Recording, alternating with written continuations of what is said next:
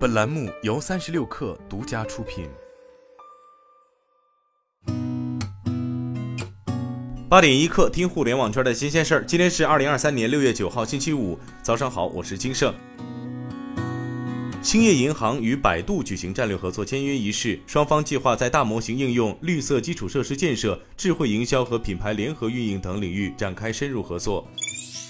快手电商更新了短视频挂店铺这一产品功能，适用于多商品介绍、福利预告、直播商品预告、直播切片爆款返场、店铺活动透传等多个销售场景。借助该功能，商家达人既可以选择为自己店铺引流，也可以挂他人店铺赚取分佣。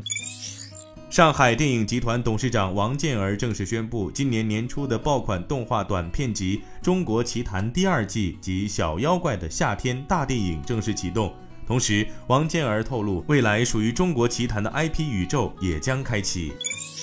比亚迪召开二零二二年年度股东大会，对于当前行业的价格战，王传福表示，比亚迪的规模化优势、品牌优势、技术优势将助力比亚迪在未来竞争中优于同行。比亚迪有信心在未来三至五年获得更高市场份额。据外媒报道，俄罗斯汽车经销商协会表示，到目前为止，已有十四个中国汽车品牌正式进入俄罗斯。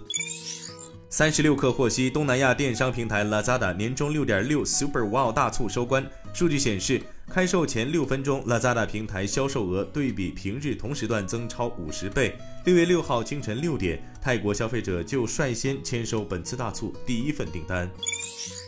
彭博社援引消息人士的话报道称，抖音海外版 TikTok 计划今年将其全球电子商务业务的规模扩大四倍以上，达到两百亿美元。今天咱们就先聊到这儿，我是金盛八点一刻，咱们下周见。